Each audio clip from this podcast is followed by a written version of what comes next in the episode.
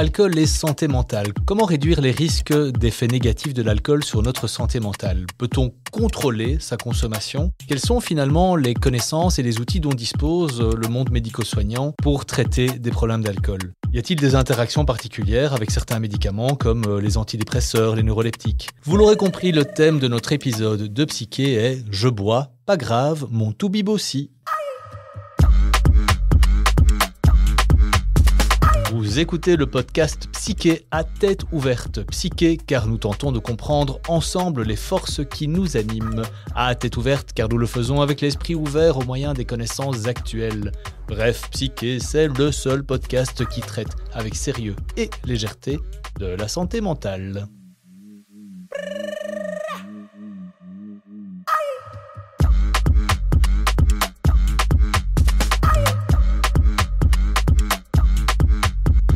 Pierre, en vous souhaitant le bonjour. Ah ben, bonjour quand même. Bah oui. Pour rappel, c'est le deuxième épisode que nous faisons avec un ami aujourd'hui. Qui est-il?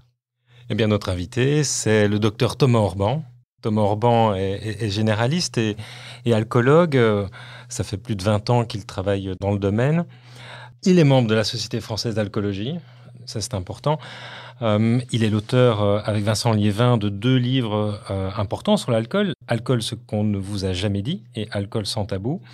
Et Thomas Orban est aussi et surtout un clinicien de terrain, un médecin de première ligne qui voit énormément de personnes qui viennent le voir pour des problèmes d'alcool. Il en parle d'ailleurs très très bien et c'est pour ça qu'il revient nous voir une deuxième fois. Bonjour. Thomas, vous vous prêtez au jeu de cet enregistrement. Vous savez que je commence toujours par une question un peu idiote. Imaginez que vous deviez manger le même repas jusqu'à la fin de vos jours. Le même. Toujours, jusqu'au bout, ce serait quoi? Aucune idée. Mais je vais devoir répondre, je le sens. Ah oui, de toute façon. Bienvenue au club, Thomas. Et Pierre, vous, ce serait quoi? Euh, Moi, sans hésiter, des carbonades. Ça, je suis preneur. Avec des cure-dents, alors Thomas, les carbonades tous les jours jusqu'à la fin de vos jours. Moi, je pourrais pas. C'est pas possible, ça. Non, des carbonades jusqu'à la fin de mes jours. Moi, je, je, crois que je pourrais pas non plus. Euh... Pas le coco vin non plus, à mon avis. Non, je sais pas. Mais bienvenue Thomas, re-bienvenue. Merci pour votre invitation. merci à vous, merci à vous. Donc aujourd'hui dans ce deuxième épisode, on va plutôt parler, bah, soyons un peu porteurs d'espoir, on va parler du, diagnostic, des traitements, des outils dont disposent euh, nos soignants pour finalement euh, avec l'entourage, assister les personnes qui, qui présenteraient cette maladie chronique. Hein, comme vous l'avez bien dit lors du premier épisode, on est bien face à une maladie et pas face à, un défaut de, volonté comme, euh, comme on l'utilise souvent dans, dans ce langage un peu stigmatisant euh, face à, face à l'alcool. On va parler aussi de, toute une série de médicaments qui peuvent avoir des interactions avec l'alcool, des médicaments qui peuvent aider aussi hein, finalement à, à sortir de, de, ce fameux cercle vicieux dont vous avez très très bien parlé lors du, du premier épisode. Donc rentrons dans, euh, le, cabinet du, médecin généraliste, hein, qui est souvent le premier interlocuteur euh, médical d'un patient qui estime avoir euh, un problème.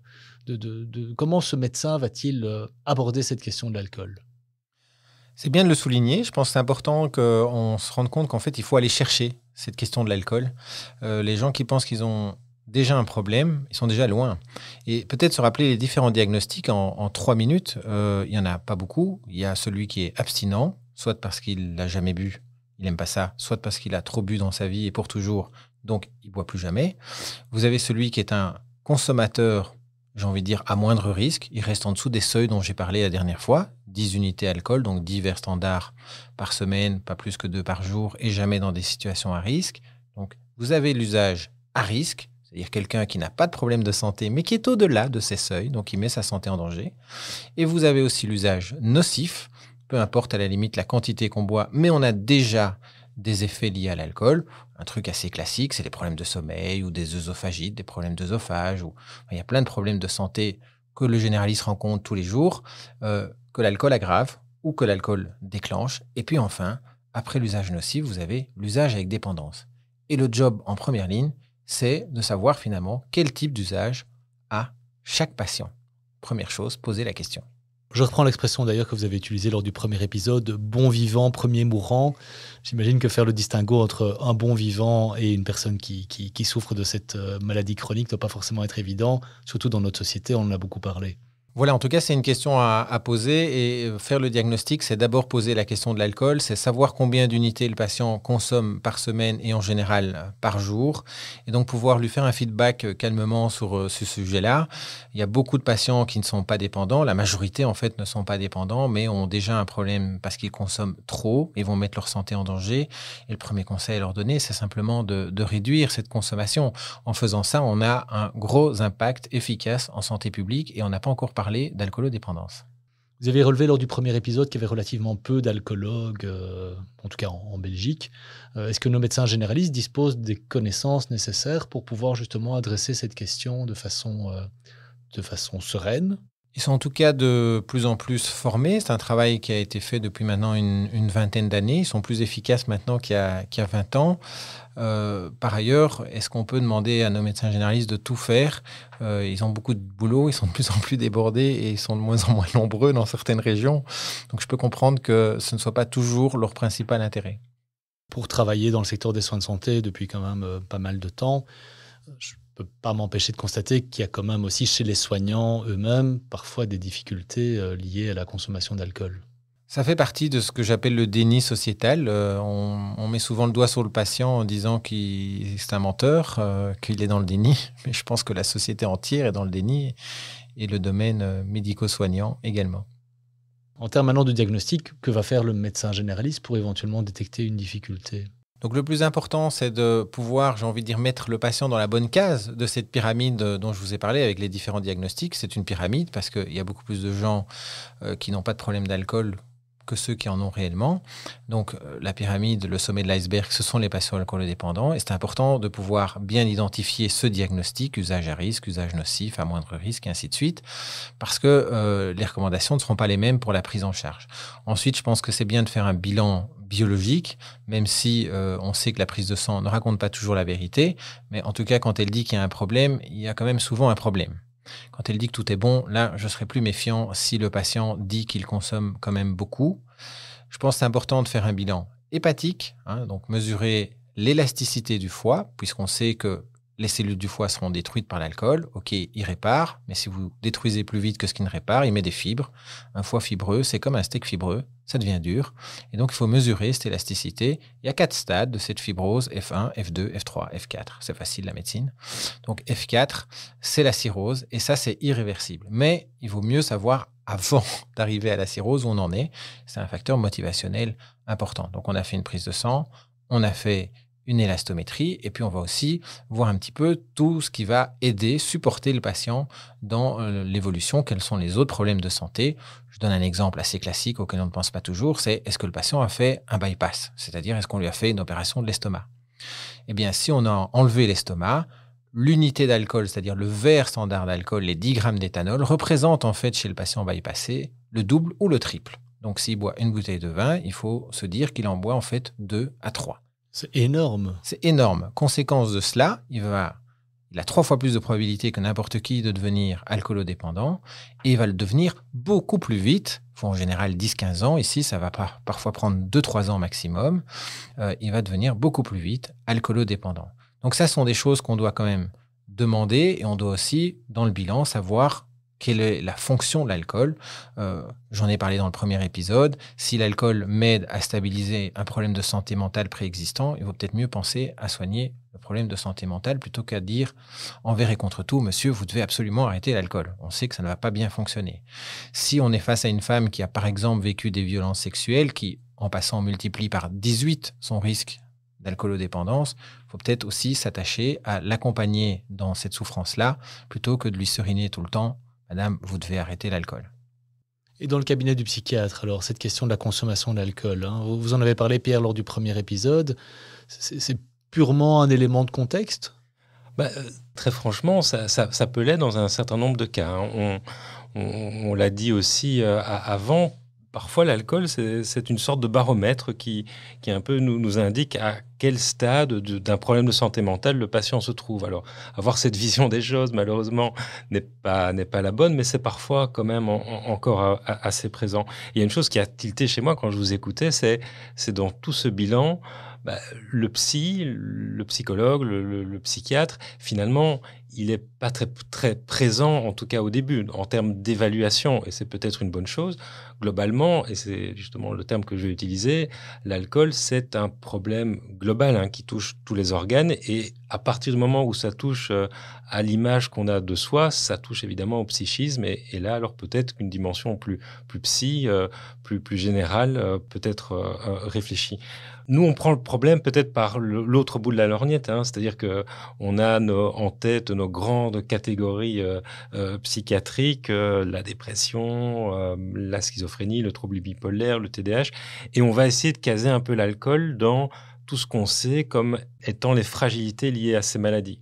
Et donc finalement, on a des points de vue qui sont heureusement éminemment complémentaires et qui permettent peut-être dans un problème global, bah, de chercher finalement la, faille qui va nous permettre de nous intégrer et de trouver ce par quoi on pourra peut-être atteindre ou peut-être améliorer le plus vite au mieux une, situation via euh, la consommation d'alcool, via d'autres aspects euh, psy, psychiatriques.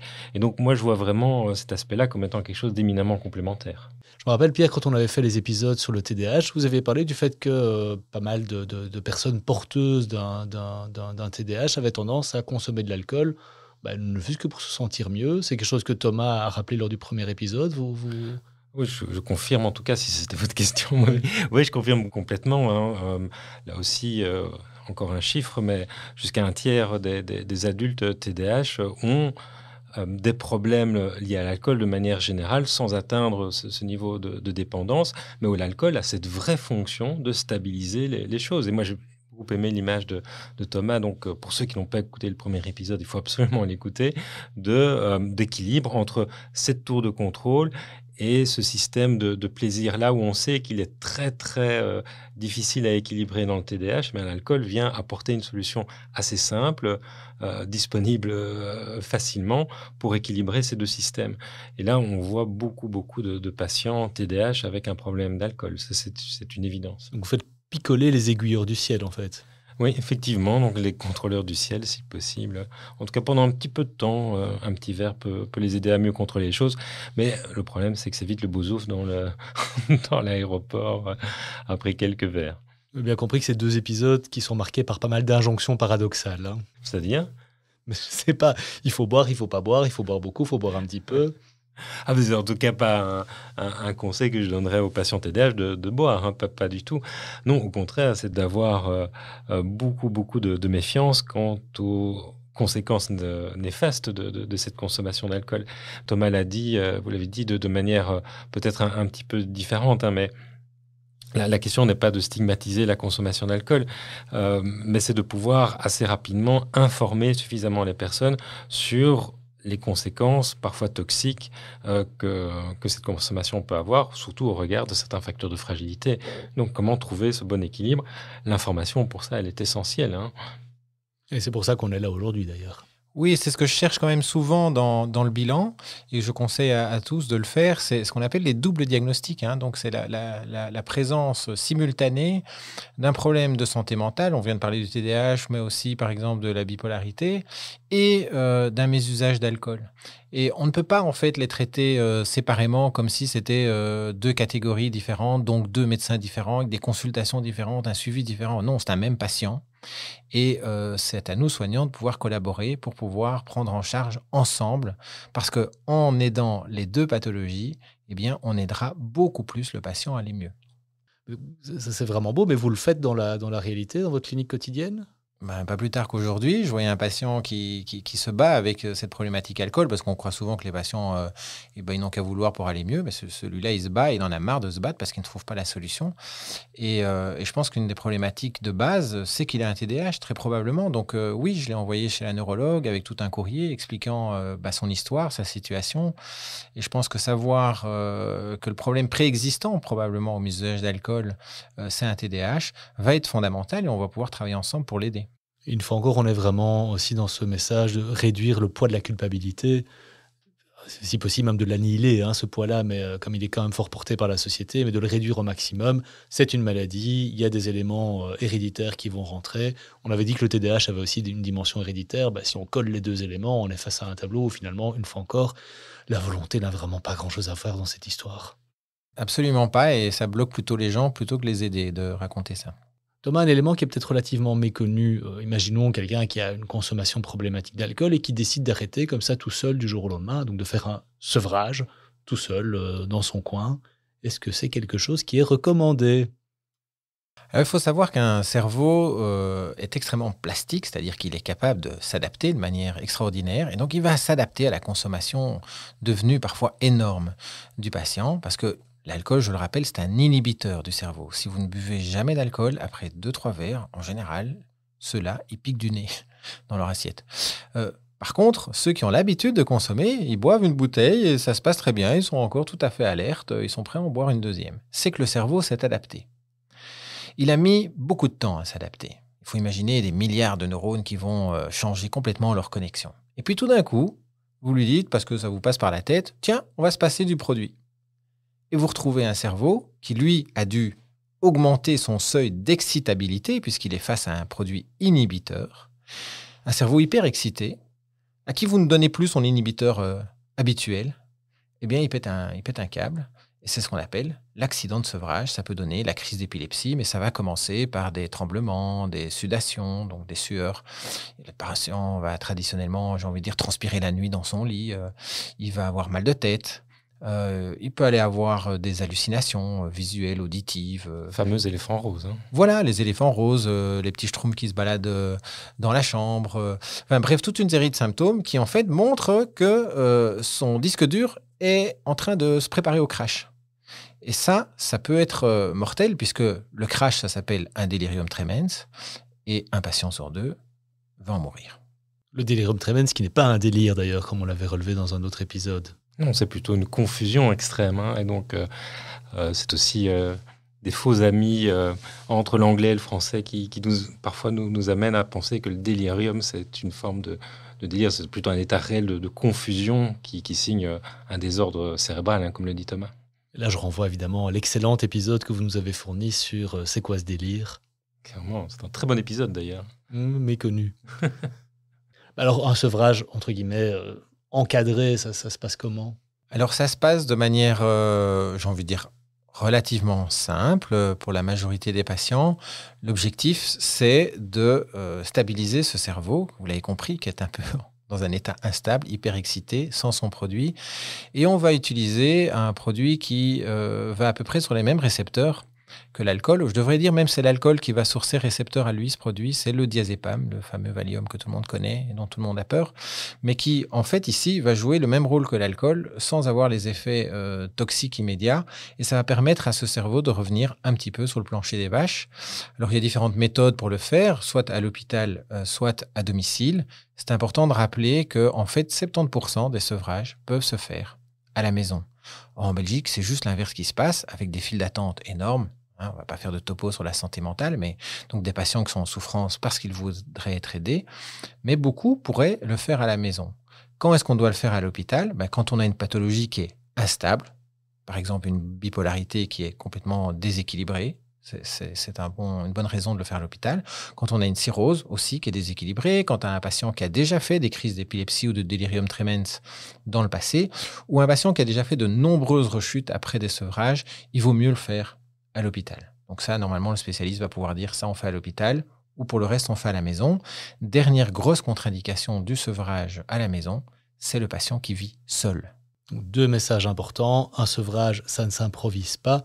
Pour autant, ne pas avoir peur du sevrage en imaginant que d'office ce sevrage se fera à l'hôpital, c'est pas forcément le cas. Je rappelle une des peurs aussi euh, qu'on reprend souvent, Pierre, c'est pas parce qu'on rentre dans une structure, un hôpital psychiatrique qu'on n'en sort pas. Vous pouvez aussi en attester on va mettre en place un sevrage quand il y a une décision d'abstinence totale. C'est vers ça qu'on se dirige à ce moment-là. Oui, exactement. Donc, euh, le patient qui a décidé d'arrêter de, se battre avec l'alcool parce qu'il sait que l'alcool finira toujours par avoir euh, euh, la victoire, donc c'est, je pense, une chose importante à comprendre, va arrêter de consommer. Donc, il faut mettre un sevrage en route. Le, sevrage, c'est pas le traitement, hein, c'est le moyen d'arriver à l'abstinence. Et puis, tout le traitement, c'est de maintenir cette abstinence. Pour d'autres patients, par contre, ils vont d'abord essayer de diminuer leur consommation. Ce qui est intéressant, c'est de savoir que si on accompagne le patient dans son premier désir, euh, on a beaucoup plus de chances d'y parvenir. on a des études qui montrent ça. Ça sert à rien de dire au patient non, vous devez absolument arrêter parce que j'estime que vous devez arrêter. Si le patient dit je veux arrêter, je pense c'est important de l'accompagner là-dedans. Et si le patient dit je veux diminuer, c'est tout aussi important de l'accompagner là-dedans. Pour autant qu'on reste dans un cadre de, bon clinicien, en bon père de famille, j'ai envie de dire. Un patient qui a une cirrhose avancée, ça sert à rien de lui dire que diminuer sa consommation c'est une bonne idée. Hein. Ça, on s'est compris. C'est cette notion de consommation contrôlée, hein, c'est ça? Oui, c'est-à-dire de, la diminuer progressivement. On va utiliser un outil euh, qui a fait ses preuves au niveau scientifique, puisqu'il a les preuves euh, scientifiques les plus fortes en termes d'évidence, c'est le calendrier de consommation. C'est-à-dire simplement noter tous les jours euh, sa consommation en unité d'alcool, noter les jours où on ne consomme pas, et on va petit à petit introduire des jours sans consommation. On va faire baisser progressivement la consommation en modifiant les habitudes du patient, puisque vous l'avez compris, pour beaucoup de patients, la consommation est une affaire de conditionnement. Hein. Euh, comme mes poissons dans la salle d'attente, ils savent très bien à quelle heure ils mangent. Pourtant, ce sont des poissons rouges avec un cerveau de poisson rouge. Ils savent très très bien quand il est 19h. Eh bien, le cerveau de l'être humain, c'est tout autant quand c'est l'heure de l'apéro. on sait maintenant donc l'heure de l'apéro pour les poissons rouges, c'est 19h et pas 17h comme pour les êtres humains. Mais le, le recours à des médicaments aussi pour euh, aider à contrôler la consommation? De manière générale, on a peu de médicaments en, alcoolologie, hein. on doit en avoir 4-5, euh, et on a, je dirais, un ou deux médicaments euh, qui font diminuer l'envie de consommer, mais souvent au prix d'effets secondaires assez importants. Euh, alors euh, parfois je me demande si euh, l'efficacité vient du fait qu'il y ait des effets secondaires ou du produit. Et en plus de ça, les études n'ont pas montré des grosses diminutions. Donc là, en règle générale, le médicament, c'est un peu comme le crampon, les crampons sur, sur un 4000 mètres. ils vont être utiles à partir du moment où il y a de la glace et où on patine beaucoup, mais c'est pas eux qui vont vous amener au sommet. il va falloir gravir la montagne quand même. Donc on n'a pas encore inventé le médicament miracle qui permettrait de contrôler sa consommation, si je vous entends bien? Ça se saurait depuis longtemps. Pierre, tant qu'on est sur les médicaments, euh, on a parlé assez souvent ici des neuroleptiques, des antidépresseurs euh, et d'autres. Quel constat vous posez par rapport aux interactions avec ces médicaments? Le constat, il, est clair. L'alcool euh, et les médicaments, les psychotropes, ça fait pas bon ménage. Hein. donc, Thomas en, parlait, il faut aborder ça avec le patient. Là aussi, parfois, on a des efforts à faire pour euh, poser la question et avoir une réponse claire sur les unités d'alcool que consomme le, patient. Il faut savoir qu'un médicament avec une consommation euh, d'alcool, bah, ce médicament est moins efficace et peut parfois faire pire que mieux. Donc, il faut pouvoir aborder ça euh, avec la personne. Un antidépresseur, par exemple, n'aura pas beaucoup euh, d'intérêt si par ailleurs il y a une consommation d'alcool qui, est importante. Et ce que j'ai beaucoup aimé dans ce que disait Thomas, c'est cette, euh, finalement cette forme de quasi-négociation hein, qu'il faut avoir avec le, patient, imposer un traitement, un mode de prise en charge, si ça ne rencontre pas l'adhésion de, la personne, bah, ça n'a pas beaucoup de sens. Donc, communication, information et finalement négociation pour trouver finalement un terrain de jeu qui convient à la fois aux, médecins et aux patients. C'est ça qu'il faut faire. Et les médicaments rentrent dans ce, contexte-là. Il faut pouvoir informer le patient sur les effets secondaires et aussi sur finalement euh, le cadre dans lequel on le prend. S'il y a une consommation qui reste abusive d'alcool, bah, certains médicaments feront pire que mieux. Et donc là aussi, c'est un élément à mettre dans l'équation. Quand on pense euh, aux, moyens de s'en sortir, si je peux dire ça comme ça, dans notre imaginaire, on va, on va penser euh, aux groupes de parole, aux alcooliques anonymes et autres. C'est d'abord quelque chose qui existe aussi en Belgique et votre position par rapport à ça? Alors je les mets en, haute position, en fait, dans, dans ce que j'ai appelé les piliers de l'abstinence, euh, c'est-à-dire qu'est-ce qui va permettre à un patient de, de rester abstinent? Les groupes de pairs, les, les patients experts, euh, les patients qui sont passés par cette maladie sont des personnes extrêmement euh, importantes et soutenantes. Parce que moi, j'aurais beau parler de toutes les connaissances que j'ai pu acquérir sur la maladie de l'alcool, je n'ai pas l'expérience de cette maladie. Et donc, il y a toute une série de questions auxquelles je ne peux pas répondre aussi bien qu'un groupe de patients qui a une intelligence collective, c'est-à-dire qu'ensemble, ils ont rencontré toute une série euh, de situations très différentes, mais en même temps, ils se sont posés très souvent les mêmes questions. Est-ce qu'un jour je pourrais reboire pour prendre une simple question Et là, la pertinence euh, que les patients aillent se faire aider par les groupes d'entraide, comme les alcooliques anonymes, mais aussi Vie Libre, il y a des millions de gens qui les côtoient, et c'est pas par hasard, c'est justement parce que ça peut apporter une aide précieuse. Dans, les images qu'on s'en fait, il y, a, des références religieuses euh, dans les alcooliques anonymes. C'est une, une vérité dans nos pays aussi? Je vous conseille de lire Joseph Kessel, hein, qui a écrit un magnifique livre, un prix Nobel de littérature. Ça s'appelle Les alcooliques anonymes. Et ça explique comment les alcooliques anonymes sont nés et euh, le contexte permettra de comprendre ces références religieuses. On est dans l'Amérique euh, puritaine, protestante des années 1920.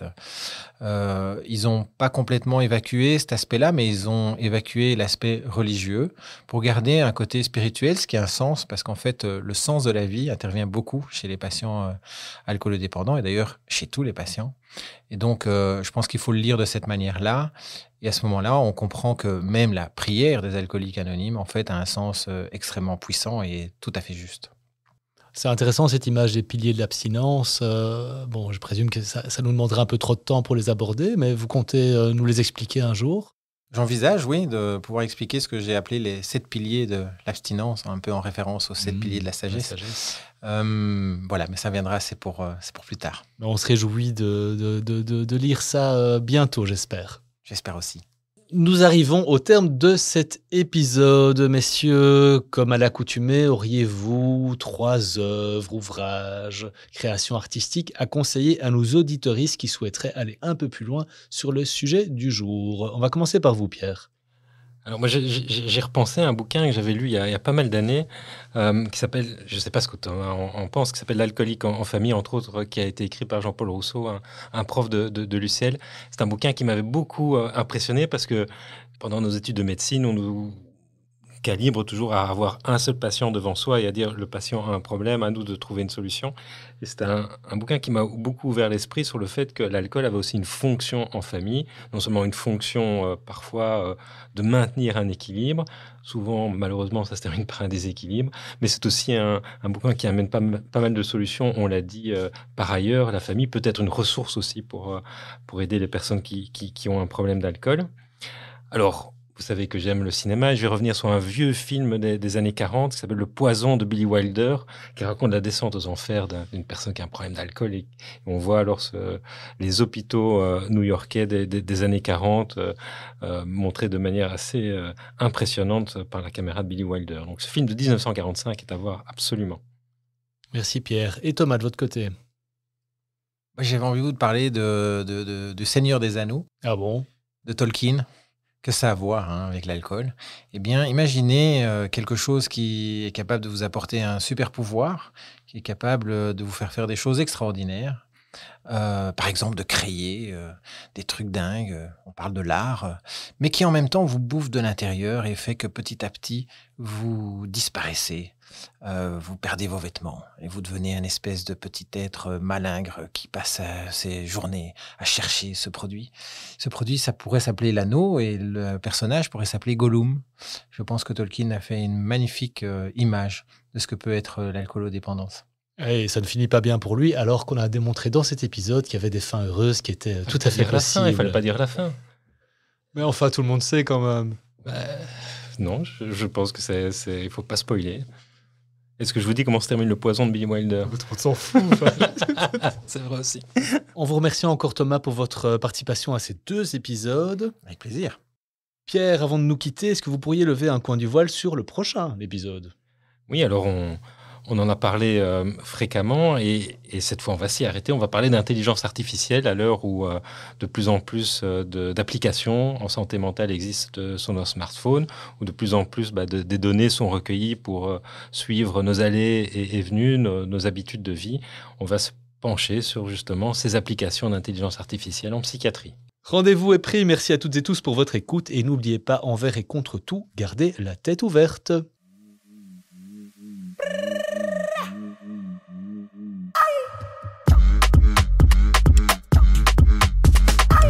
Chers auditrices et auditeurs, c'est la fin de cet épisode de Psyché à tête ouverte. Il a été réalisé par l'agence Benvox. Si vous avez aimé, vous pouvez liker et partager. Vous pouvez aussi nous envoyer vos propositions de thèmes à l'adresse info at psyché.be.